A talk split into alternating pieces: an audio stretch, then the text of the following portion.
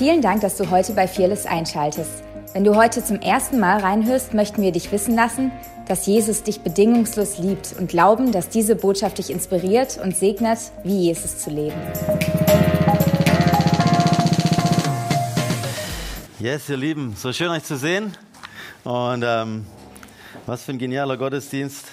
Ähm, ich liebe es, wenn wir ähm, einfach über der nächsten Generation ähm, beten und prophezeien und versuchen einfach so Gottes Herz zu hören über das, wer diese kleinen Menschen, diese kleinen Jungs, diese kleinen Mädchen sind.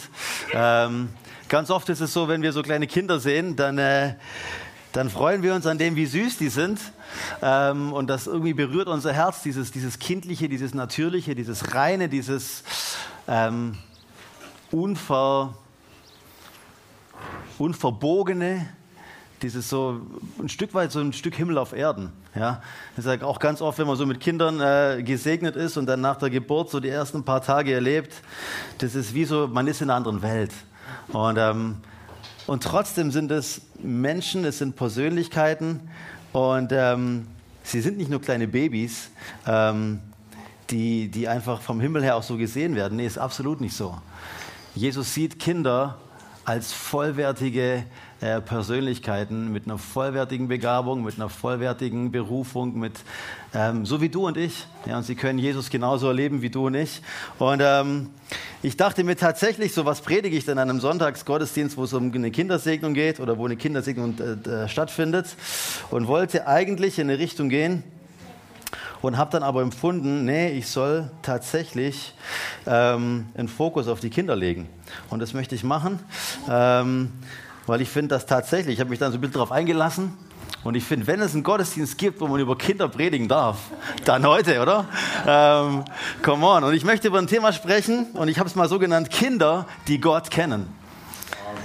Wir brauchen Kinder in dieser Welt, die Gott tatsächlich kennen.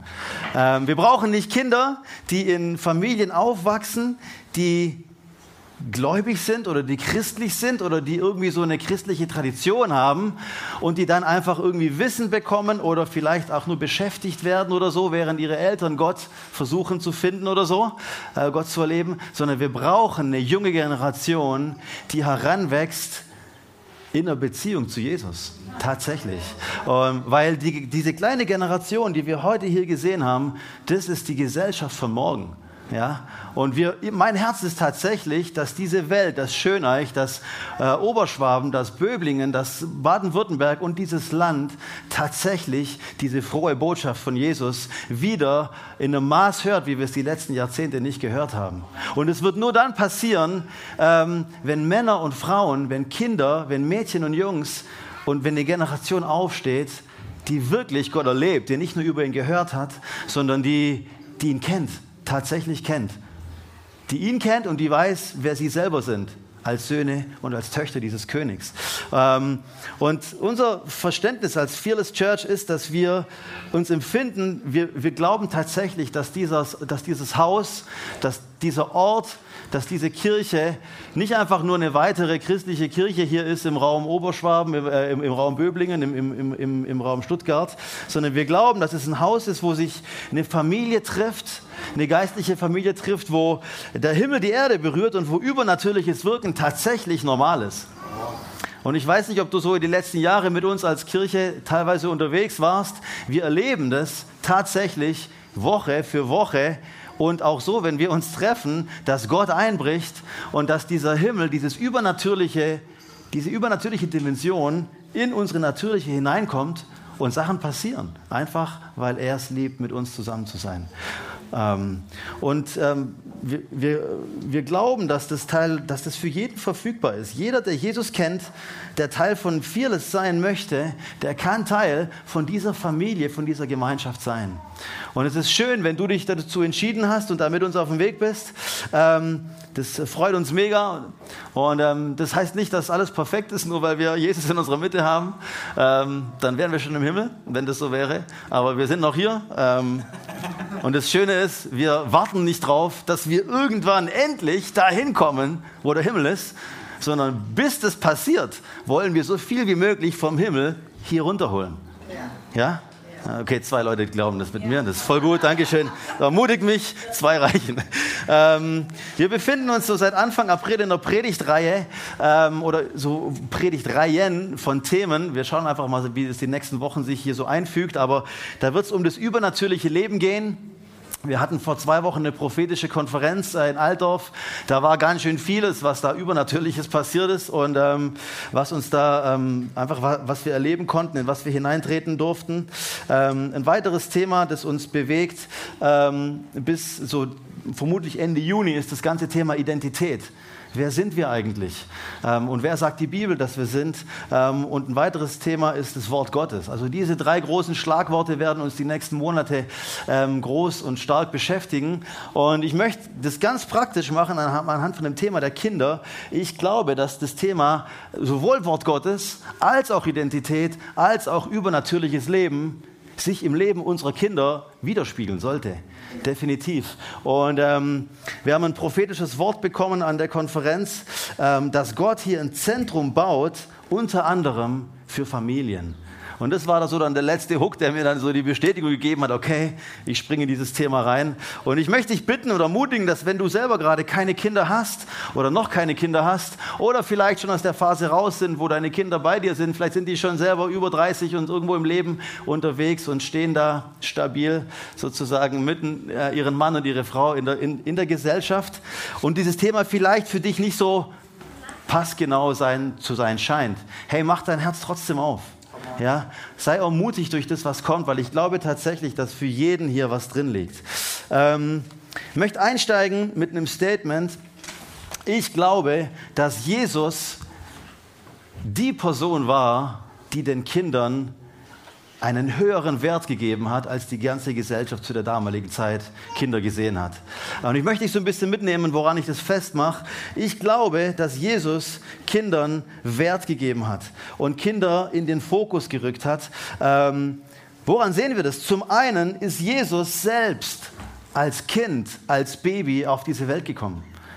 Der Gott des Universums hat sich klein gemacht, hat sich beschränkt, hat im Prinzip ist ähm, hilflos geworden in, auf die Art und Weise, wie kleine Kinder hilflos sind, nachdem sie auf die Erde kommen, nachdem sie auf die Welt kommen, nachdem sie ähm, ja, geboren werden und angewiesen sind auf einen Vater, auf eine Mutter, die sie ähm, nehmen, die sie, die, die, die sie ähm, lieben, die sie beschützen, die sie prägen und die sie einfach so in das Leben hineinführen.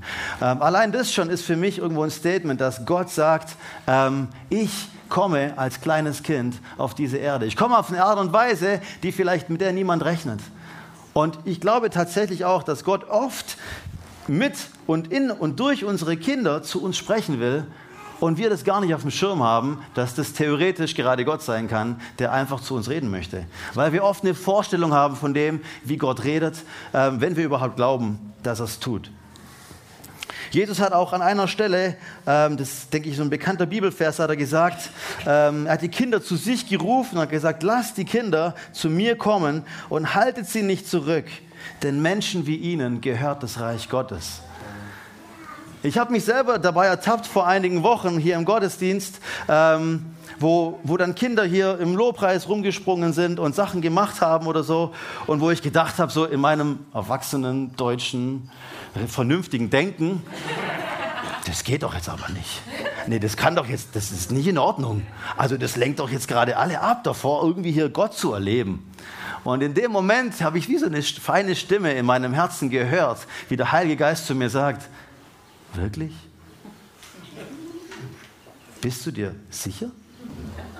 Und das hat mich so ein bisschen irritiert, wo ich dachte, eigentlich ja, aber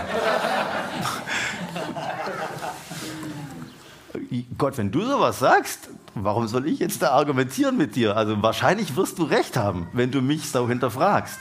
Und ähm, ich möchte uns da einfach ermutigen und auch bitten, die Jünger selber haben diesen Fehler gemacht, weil sie eine Vorstellung davon hatten, wie Jesus Sachen zu tun hat, wie irgendwelche Meetings abzulaufen haben. Und dann kamen Kinder, wie Kinder eben sind, nicht so vor Bogen wie wir oder in irgendeine gesellschaftliche Form reingepresst, irgendeine eine, eine, eine gewisse Erwartung, eine Vorstellung, wie Sachen zu laufen haben oder wie wir glauben, wie Sachen richtig sind oder was sich vielleicht gehört oder nicht gehört. Das finde ich, das macht Kinder aus. Kinder sind nicht verprägt auf eine, sagen wir mal, negative Art und Weise.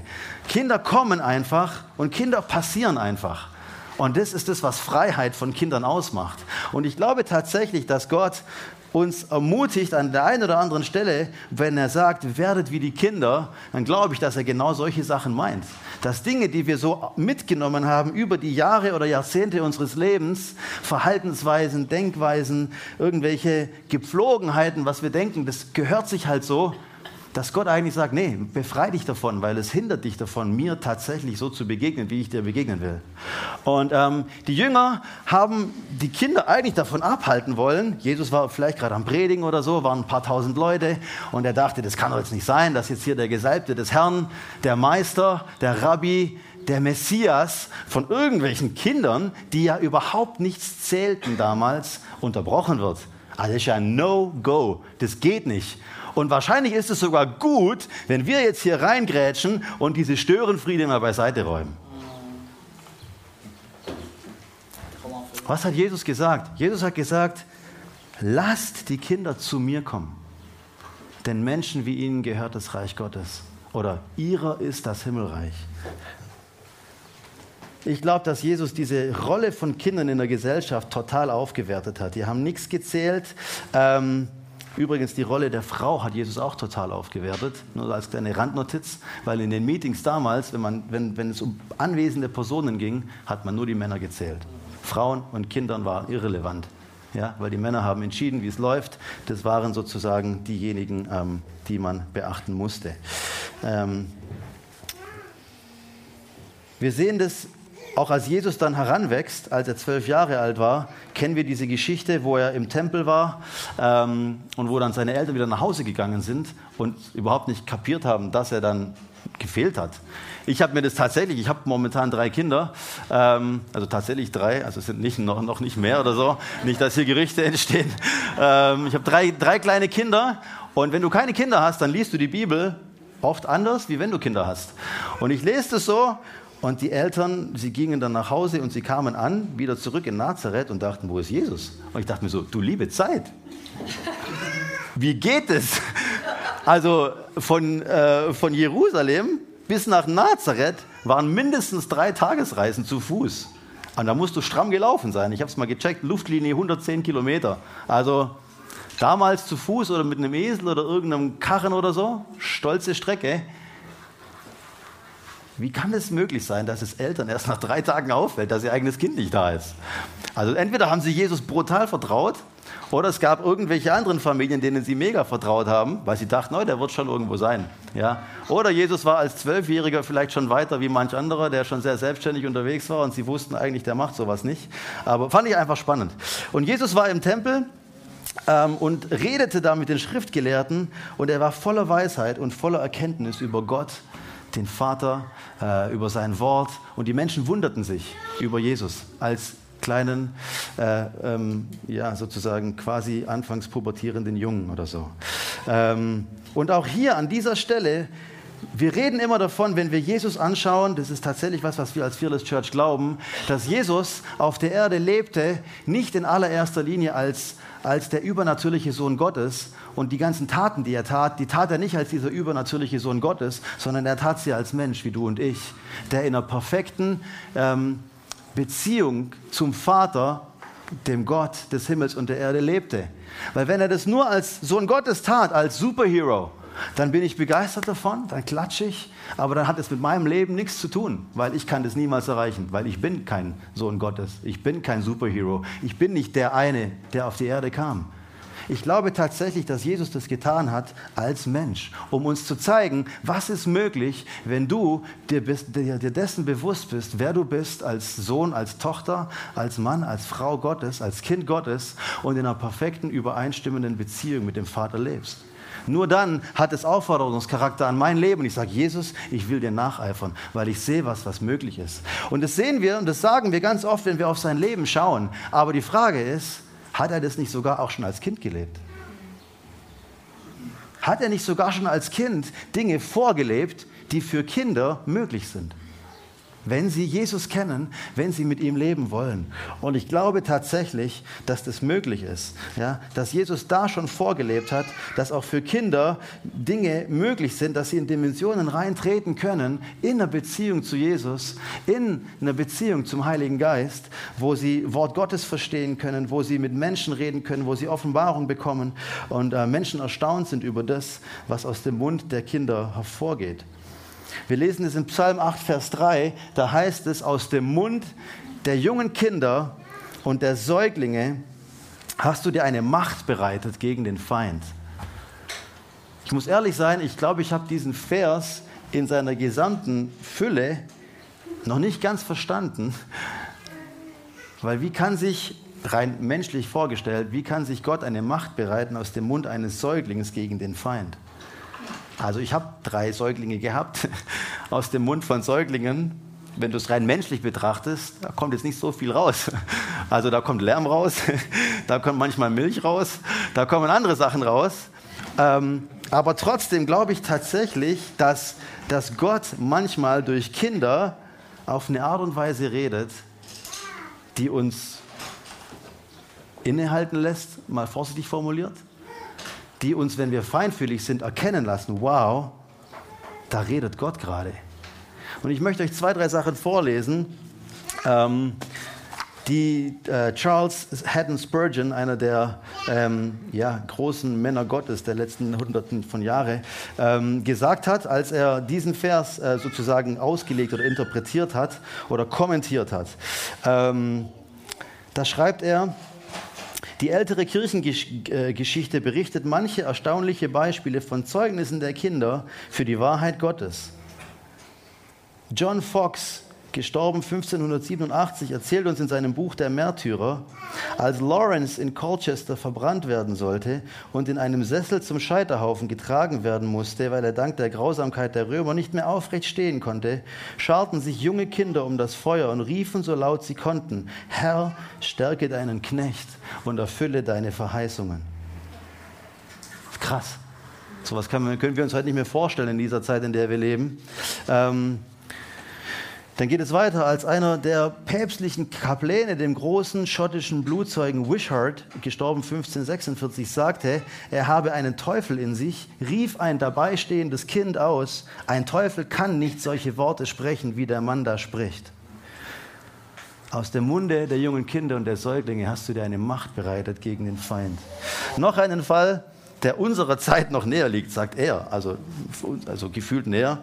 Whitfield, 1770 gestorben, dessen mächtigem Zeugnis England bekanntlich eine geistliche Wiederbelebung verdankt, sagt er in einer Nachschrift zu einem Briefe, ich finde es cool, diese Sprache zu lesen, ähm, in welchem er von seinen Verfolgungen bei seinen ersten Predigten in Moorfields berichtet. Ich kann nicht umhin, noch hinzuzufügen, dass mehrere kleine Knaben und Mädchen, deren größte Freude es war, um mich her auf meiner Kanzel zu sitzen und mir die Zettel zu reichen, die die Leute mir sandten, auch nicht ein einziges Mal wichen wiewohl sie oft mit den Eiern, dem Schmutz und dergleichen besudelt wurden, woran, äh, womit man nach mir warf.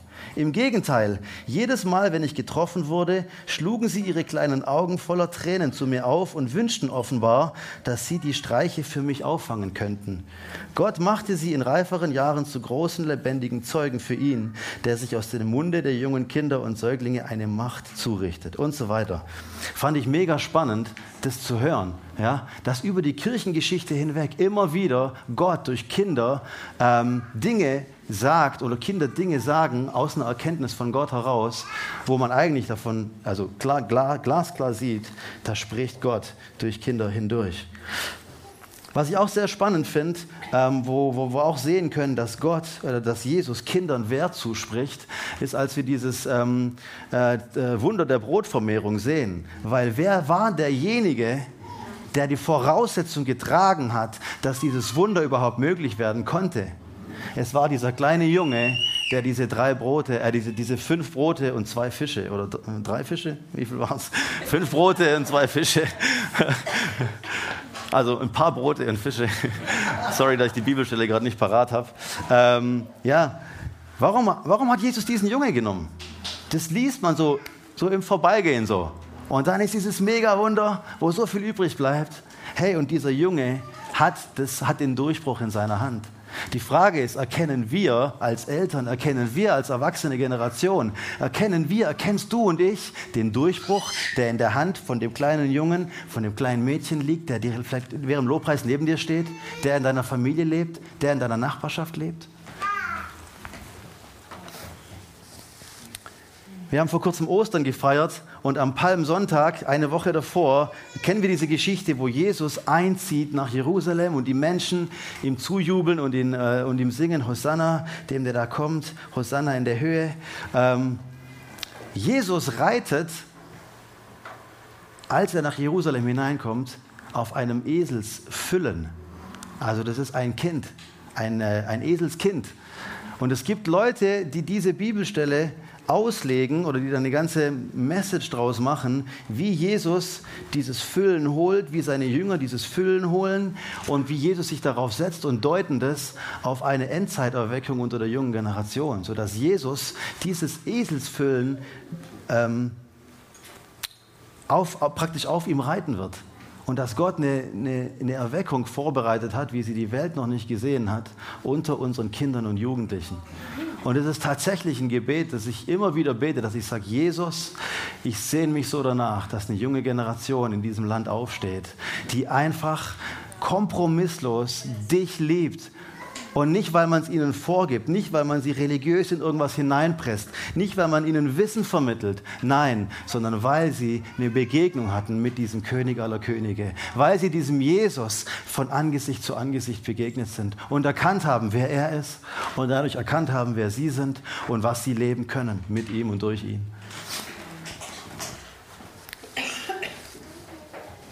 Ich glaube tatsächlich, dass es ähm, keinen äh, Baby-Heiligen Geist gibt oder Junior-Heiligen Geist oder sowas. Also ich will damit sagen, es, Gott macht keinen Unterschied, wie er uns Erwachsenen begegnet oder wie er Jugendlichen begegnet oder wie er Kinder begegnet.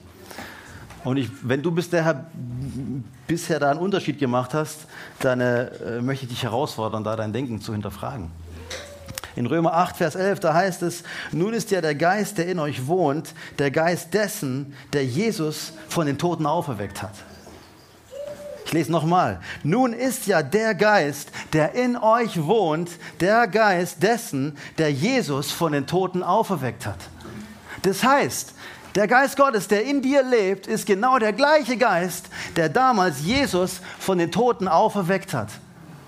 Wenn jetzt eines unserer Kinder eine Begegnung mit Jesus hat und Jesus in ihr Herz einlädt und sagt, Jesus, in meiner kindlichen Art und Weise, so wie ich die Welt bisher verstanden habe und mich verstanden habe und erkenne, dass ich dich brauche, ich möchte dich in mein Leben einladen, sei du Herr meines Lebens, ich möchte dir mein Leben geben, dann ist dieser gleiche Geist, der in deinem Herzen wohnt, der Jesus von den Toten auferweckt hat, dieser gleiche Geist zieht in das Herz des Kindes ein und wohnt in diesem Kind. Und dieses Kind kann Jesus auf die gleiche Art und Weise erleben und erfahren, wie wir das können. Die Frage ist, ob wir das glauben, Nummer eins. Und dann die Frage, ob wir dem Raum geben. Ich möchte nachher noch ein paar Gedanken sagen, wie wir als Kirche das versuchen. Apostelgeschichte 2, Vers 17, da zitiert Petrus in seiner Predigt, in seiner Pfingstpredigt, wo die Menschen, wo, wo, wo der Heilige Geist kam, wo die Menschen erfüllt wurden durch die Kraft Gottes und angefangen haben, in Sprachen zu beten und auf den Straßen Jerusalems sich dieser Tumultgebiet äh, äh, gebildet hat und mal gefragt hat, was ist mit denen? Sind die betrunken? Haben die sich besoffen am helllichten Tag? Und Petrus dann predigt und erzählt, was passiert ist. Da zitiert er den Propheten Joel und er sagt, am Ende der Zeit, so sagt Gott, werde ich meinen Geist über alle Menschen ausgießen. Alle Menschen heißt auch Kinder. Dann werden eure Söhne und eure Töchter prophetisch reden. Die Jüngeren werden Visionen haben und die Älteren prophetische Träume. Ich will meinen Geist ausgießen auf alles Fleisch. Und da kommt jetzt meine Randnotiz. Das bedeutet für mich alle Generationen, Erwachsene, Junge, Jugendliche, Ältere und alle Geschlechter, Männer und Frauen, Söhne und Töchter, auf alle. Also alle heißt an dieser Stelle tatsächlich wirklich alle. Das heißt, wenn Gottes Geist ausgegossen ist auf alles Fleisch, dann beinhaltet es unsere Kinder. Ich möchte euch zwei, drei Beispiele geben, wo ich das selber erlebt habe. Und eine Sache, die ist mir so gekommen, die hat mich so fasziniert und bis heute geprägt. Ich war vor vielen, vielen Jahren, ich weiß schon gar nicht mehr, wann das war, 20 oder noch mehr, ähm, war ich mal Teil von einem Kids Ministry Team auf einer Pastorenkonferenz in der Nähe von Weinstadt, Weiblingen, auf der anderen Seite von diesem Stuttgarter Metropolregion. Und wir haben den Kindern dieser Leiter gedient, die da so am Wochenende so eine Konferenz hatten. Und wir haben mit denen coole Sachen gemacht. Wir haben gebastelt, wir haben gemalt, wir haben Spaß gemacht, wir haben irgendwelche Nagelwettbewerbe mit Hammer gemacht, irgendwelche Rennen, äh, Rennen draußen veranstaltet. Aber wir haben mit den Kindern Worship gemacht. Wir haben diese Kinder in eine Begegnung mit Jesus geführt und wir haben mit den, äh, den Kindern beigebracht, wie sie Gottes Stimme hören können. Wir haben angefangen, über ihn zu prophezeien und wir haben sie geschult, wie sie selber die Stimme Gottes für die anderen hören können. Und es war dann immer so, dass wir so wie so einen Thron hatten. Da war dann so ein großes Herz drauf und zwei, drei Kuscheltiere. Und dann sind die kleinen Kinder, fünf, sechs, sieben Jahre, haben wir dann so eine, so eine, so eine Phase gehabt nach dem Input irgendwie, wo so einfach ähnlich wie hier Musik lief. Und dann durfte sich jedes Kind, das wollte, auf diesen Thron setzen dieses große Herz des Vaters nehmen, sich da so reinkuscheln. Und dann haben wir als Mitarbeiter angefangen, einfach zu hören, Heiliger Geist, was möchtest du dem Kind sagen? Und haben das einfach vorgelebt. Und haben dann auch, als wir so ein paar Sachen gesagt hatten, ähm, haben das aufgeschrieben, den Eltern nachher gegeben, haben einzelne Kinder auch angefangen. Ja, und ich habe dich gesehen, wie du da und da und da bist. Oder ich habe gesehen, du kannst das und das und das voll gut. Und Jesus möchte dir sagen, er hat gesehen, wo du geweint hast. Und er, also hammermäßig in das Leben dieser Kinder hineingesprochen. Und das, das Genialste war dann für mich am Ende zu sehen, wie, ähm, wie das, was wir aufgeschrieben hatten, was wir und die Kinder gehört hatten, für diese einzelnen Kinder, die auf diesem Thron saßen, die Eltern das genommen haben und gelesen haben. Und viele Eltern angefangen haben zu weinen, weil sie gesagt haben, hey, das wurde schon vor vielen Jahren schon über ihn prophezeit oder so. Und die Sachen sich einfach bestätigt haben. Und da ging es das alleine ist ja schon cool, dass da Kindermitarbeiter Sachen hören für die Kinder. Was noch viel, viel bewundernswerter für mich war, war dieser Moment einfach live dabei zu sein, wo diese Kinder, egal welchen Alters, selber angefangen haben, Gott zu hören. Mega, mega cool. Und das ist meine Sehnsucht, dass das bei uns passiert. Ihr kennt diesen Bibelvers, wo Jesus sagt, meine Schafe hören meine Stimme und sie folgen mir. Das heißt, alle Schafe, die zu Gott gehören, sind wir wieder bei dem Thema, Menschen allen Alters, die mit Jesus leben, hören seine Stimme, die Stimme seines Heiligen Geistes. Kinder, ich glaube das tatsächlich, habe ich schon mehrfach jetzt erwähnt, werden oft nicht gehindert durch Zweifel oder Sorgen dieser Welt und hören Gott oftmals sogar besser oder klarer. Ähm, als wir Erwachsenen, die dann oft so verkopft sind und verunsichert und uns fragen, kann es jetzt wirklich sein, dass das Gott war oder was war jetzt Gott und was war vielleicht ich und wo habe ich mir was überlegt oder uns dann vielleicht einfach nicht machen. Kinder, die hauen es halt raus. Ja? Wir haben jetzt während dem Lobpreis kamen, da hinten sitzen ja Kinder. Und ähm, die, die sind da, manche sind hier vorne während dem Lobpreis, die, die beten Gott mit uns an oder sie gucken einfach der Band zu oder machen halt einfach das, was Kinder machen. Hinten sitzen Kinder, die malen dann einfach irgendwas, was sie die Woche erlebt haben. Oder sie malen Dinge, wo sie den Eindruck haben, dass Gott ihnen das zeigt. Ja? Der Eindruck, der vorher kam von dem Junge, der das gesehen hat mit, diesem, mit dieser Taube im Heiligen Geist. Ja? Glaube ich tatsächlich, dass das passiert ist. Ich habe danach noch ein Bild gekriegt von einem anderen Kind. Ähm, da ist Jesus, der hält zwei Kinder fest und über Jesus ist ein Engel. Der zieht Jesus an der Krone. Und ich dachte mir so, okay.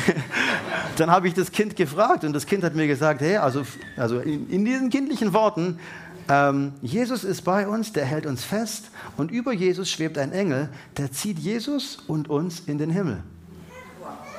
Und ich dachte mir so, okay, wir haben vorher gehört, dass der Heilige Geist herkommen will, um Frieden freizusetzen. Das ist nichts anderes als eine Bestätigung dessen, dass Gott will, dass wir in Frieden leben. Weil der Himmel ist der Ort von vollkommenem Frieden. Und er ist für dich zugänglich. Und zwar immer. Und ich möchte sowas wertschätzen, ich möchte sowas ehren. Jesus ermutigt uns immer wieder und sagt, werdet wie die Kinder. Ja? Bekommt diesen kindlichen Glauben, dieses kindliche Vertrauen, dass ihr einfach Dinge umarmt. Dass ihr einfach auf, euch auf Dinge einlasst. Und was mich fasziniert, ist immer wieder, wenn wir auch mit verschiedenen ähm, Männern und Frauen Gottes zu tun haben und auch mit denen im Gespräch sind, auch jetzt bei der Konferenz, wo ich immer wieder so zwischen den Zeilen höre, hey, wenn Gott was zu dir sagt, mach's einfach. Sei einfach gehorsam. Ja? Geh einfach den Schritt. Denk nicht zu viel drüber nach. In vielen verschiedenen Bereichen spürt man das. Und jetzt denken wir natürlich als Deutsche und als Baden-Württemberger und als Schwaber, halt mal. Das kann ich sein. So, ja. Ähm, und wir fangen an, wir denken, das ist jetzt gute Verwalterschaft. Wir hinterfragen einfach mal das. Eigentlich ist das nichts anderes als Ungehorsam.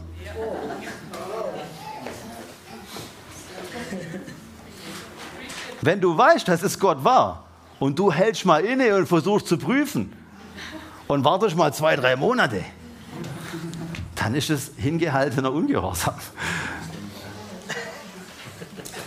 Gott fordert uns oft auf, Dinge sofort zu tun. Ich habe vor ein paar Wochen über die Furcht des Herrn gepredigt und über Abraham, den Gott aufgefordert hat, seinen Sohn zu opfern. In dessen Leben sehen wir das, dieser sofortige Gehorsam dieses Vertrauen, dass Gott gut ist.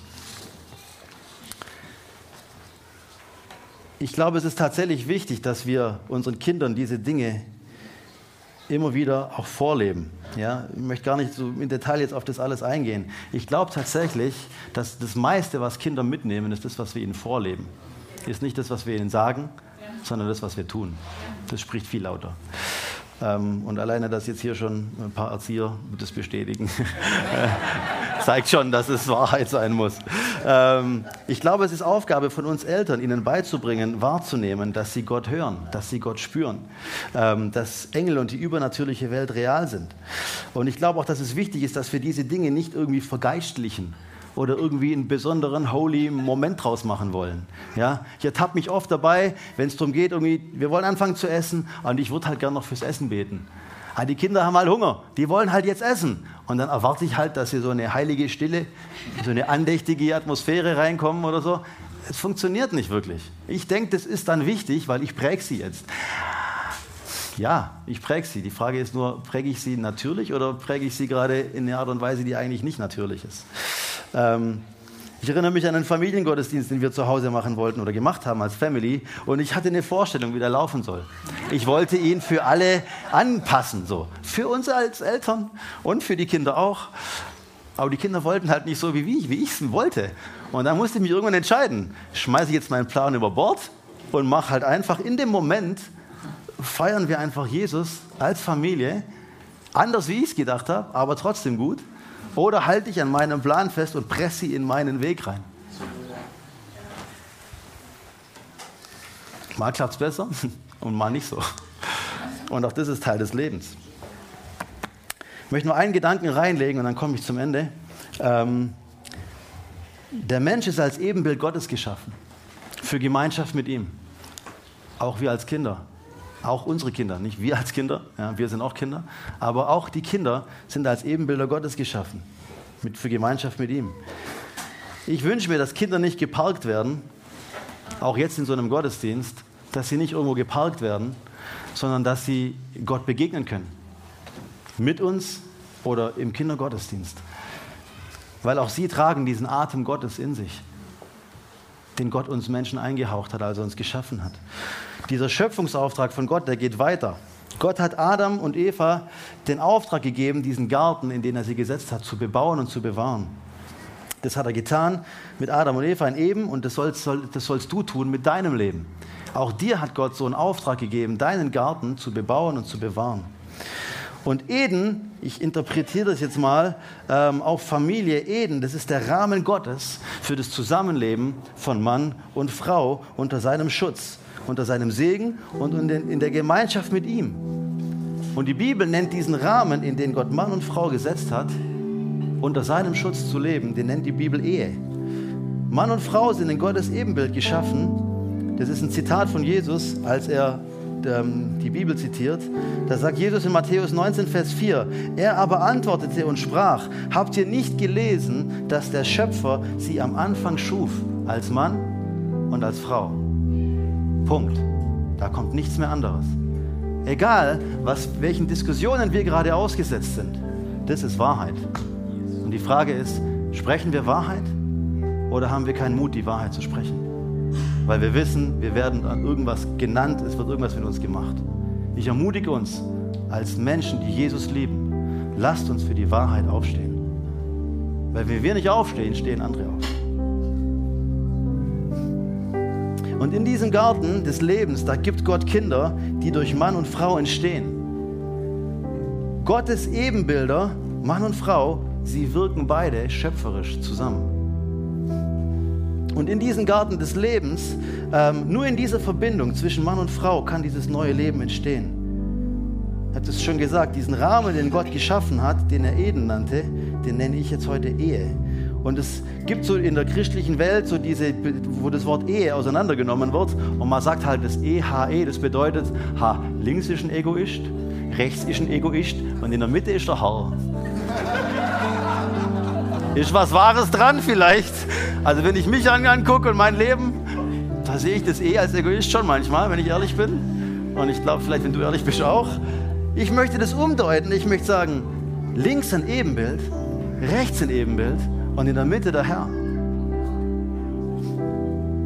Und in diesem Rahmen von Gottes Bund, da kreieren die in Gottes Ebenbild geschaffenen Mann und Frau selbst neues Leben durch die Zeugung und die Schwangerschaft und die Geburt.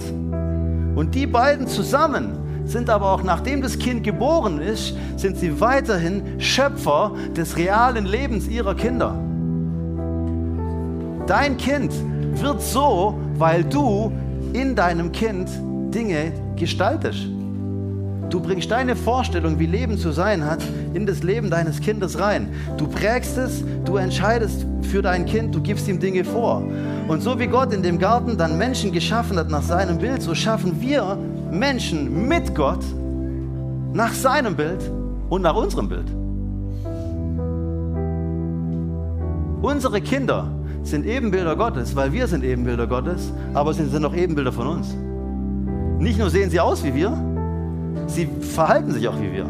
Weil wir entscheiden, wir prägen sie, wir, wir gestalten ihr Leben. Wir geben ihnen vor, wie das Leben läuft. Und diese werden in unseren Garten gesetzt.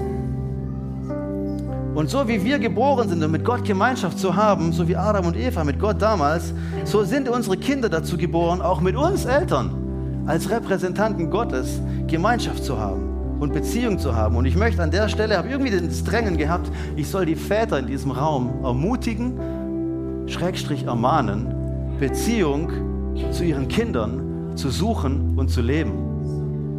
Wenn du als Vater mehr Zeit mit deinem Handy verbringst als mit deinen Kindern, dann läuft was falsch. Einfach mal so sacken lassen, drüber nachdenken. Frage an uns alle, welche Zukunft und welches Leben unserer Kinder erschaffen wir, nachdem wir sie erschaffen haben? Wie gestalten wir diese Zukunft? Nach welchen Vorstellungen und Überzeugungen gestalten wir die? Haben wir überhaupt Überzeugungen? Haben wir verstanden, wie Gott uns als Menschen sieht und wie Gott Kinder sieht? Und wie wir Kinder auch geistlich prägen und geistlich führen können?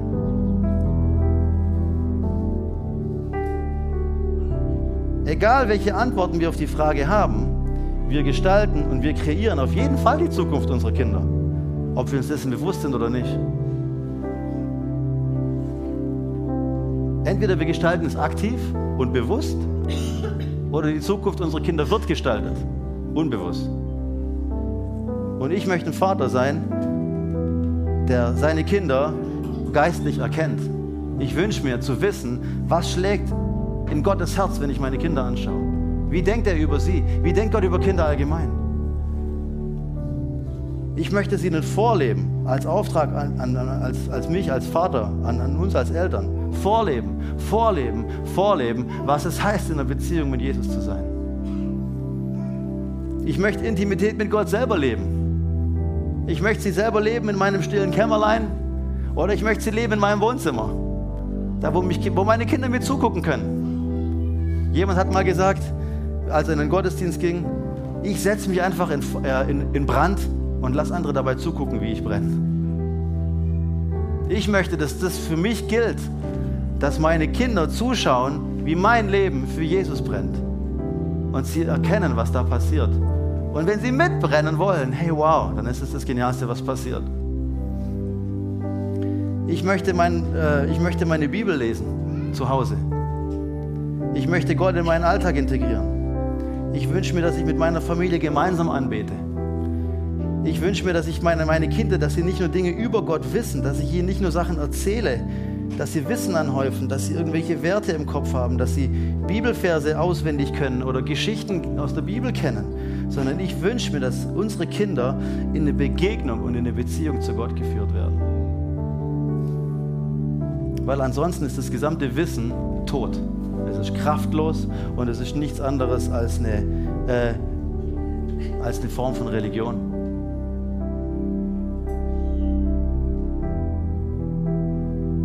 Ich habe das als Kind nie gelernt, wie man in die Gegenwart Gottes kommt, obwohl mein Vater selber das Evangelium gepredigt hat.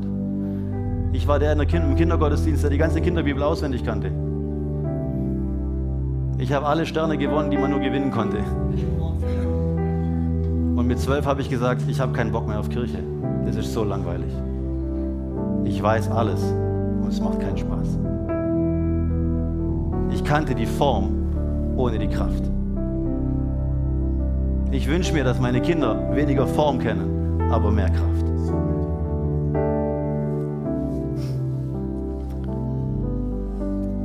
Ich möchte gerne an der Stelle landen. Ich wollte gerne noch ein paar Sachen erzählen. Eine Sache noch, die ist mir echt wichtig. Ähm, ich möchte dich ermutigen, wenn du Vater bist, wenn du Mutter bist, deinen Kindern das nicht nur vorzuleben und sie da hineinzuführen, sondern wenn sie Sachen mit Gott erleben, dass du diese Sachen aufschreibst. Dass du Zeugnisse aufschreibst, dass du Träume aufschreibst, dass du Sachen aufschreibst, die deine Kinder mit, mit Gott erfahren.